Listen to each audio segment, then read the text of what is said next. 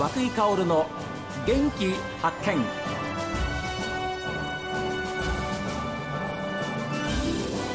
おはようございます。和井薫です。和井薫の元気発見。一日の始まりは私が発見した北海道の元気な人と出会っていただきます。さあ今週はですね相続について6月24日開催和久井薫と学ぶ優しい相続入門セミナーの講師でもいらっしゃいますファイナンシャルプランナーの患者翼さんにお話を伺っています。私も30歳の時にですね初めてファイナンシャルプランナーの方と出会って、はい、えー、資産運用のお話を相談したっていう経験があるんですね、えー、その時の私は自動車販売の会社に勤めてたので、はい、えー、ハウスメーカーさんと金融機関ほぼ同時に声をかけてもらって自動車より単価の高いはい、えー、住宅もっとお客様と親身になってお仕事できるんじゃないかなと思って魅力もありましたけれど、はい、金融の話もやはりこう初めて聞いた時に、うん、全ての方に関わる仕事だなと、えー、思いまして、まあ、本業皆さんされてますけれど、うん、そこで必ずもらう報酬はお金なので、はい、その知識が私も学んだことがなかったことをやっぱり伝えていけるっていうのはよりお客様と親身になってやっていけるんじゃないかなと当時の私はすごく思ったんですね。はあ、説得力ありますね。やっぱりでもそれはあれですか。よしじゃあ今の環境を変えるぞというふうにこう結論出すまでには時間かかりました。そうですね。かかりますよね、はい、何年間もですねあの声をかけていただいた方々がいたので、はいうんうん、その世界に入れたっていうのもあったのかなと思います。今いかがですか？そういうご自分、えー、方向転換されて今あるわけですけれども。どんなお感じですか？そうですね。今やっぱりこう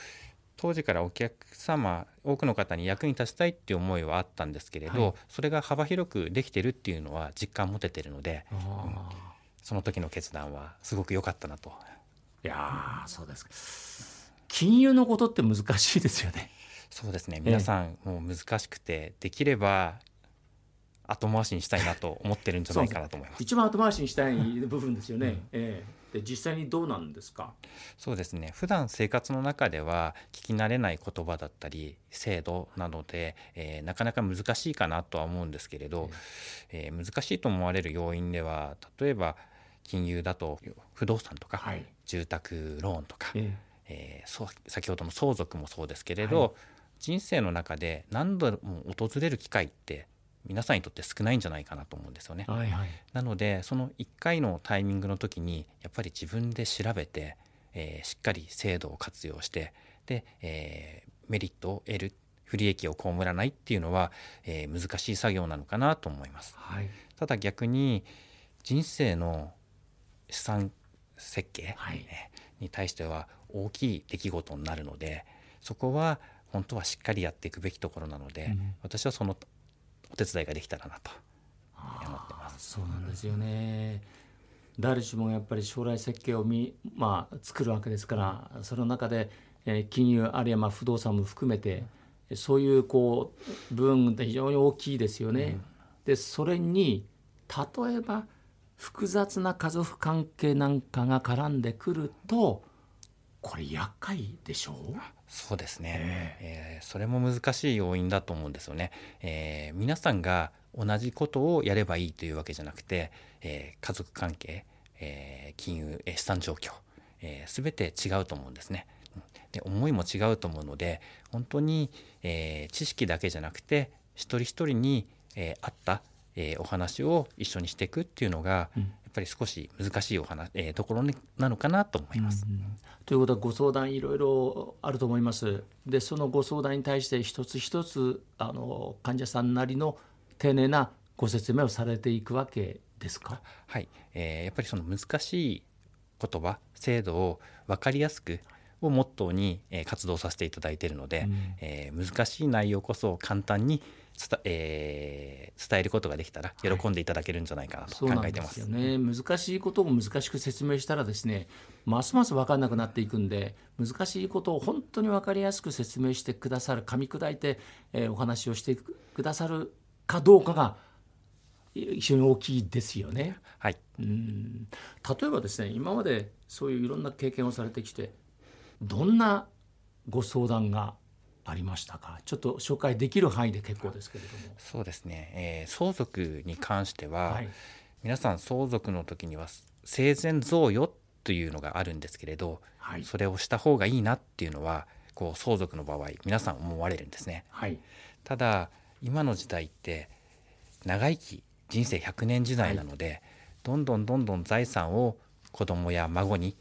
生前贈与を渡していってしまっていいのか自分たちのお金をどのぐらい残しておけばいいのか、はいはい、えー、やった方がいいのは分かっていても、どのぐらいやってったらいいのか、えー、本当にやって自分たちの生活大丈夫なんじゃないかっていうところの相談が、えー、多いのかなと思います。ははなんか身につまされますね。そうですよね。自分たち生きていかなくちゃいけないわけですからね。ああそういうのってのはやっぱり家族でご相談されてきてるなという個人の方が多いんですか？それともご自分で単独で来てるなっていうふうな感じ方をする方その割合はどうなんですか？ほとんどの方は単独で、えー、相談に来られます。はいえー、初めからですね家族で相談できるんだったらやっぱり皆さん困らないんですね。そうなんですよね。なのでまず、えー、相談しに来ていただいていろいろこう予備知識を少しつけていただいてで、えー、方向性がこう見えながら家族と相談ができるっていうのがいいんじゃないかなと思います。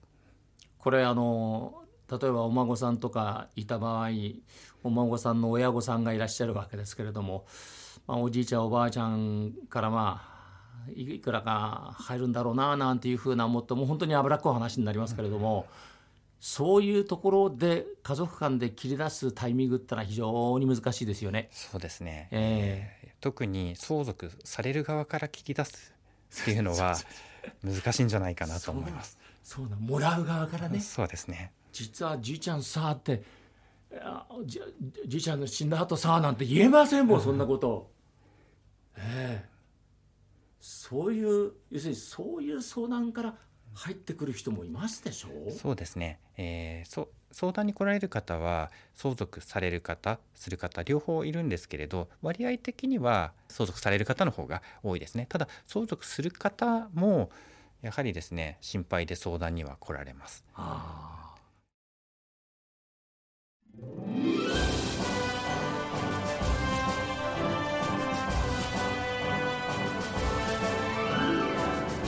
元気なうちにですね財産の整理とか遺言書を作っておくこれが大事なんだっておっしゃってましたが平和な、まあ、相続への最大の布石でもありますこの続きはまた明日です。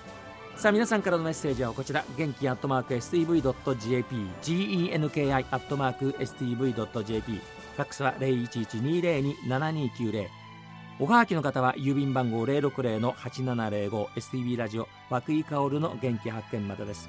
この後は北海道ライブ朝耳です。さあ皆さん今日も一日健やかにお過ごしください。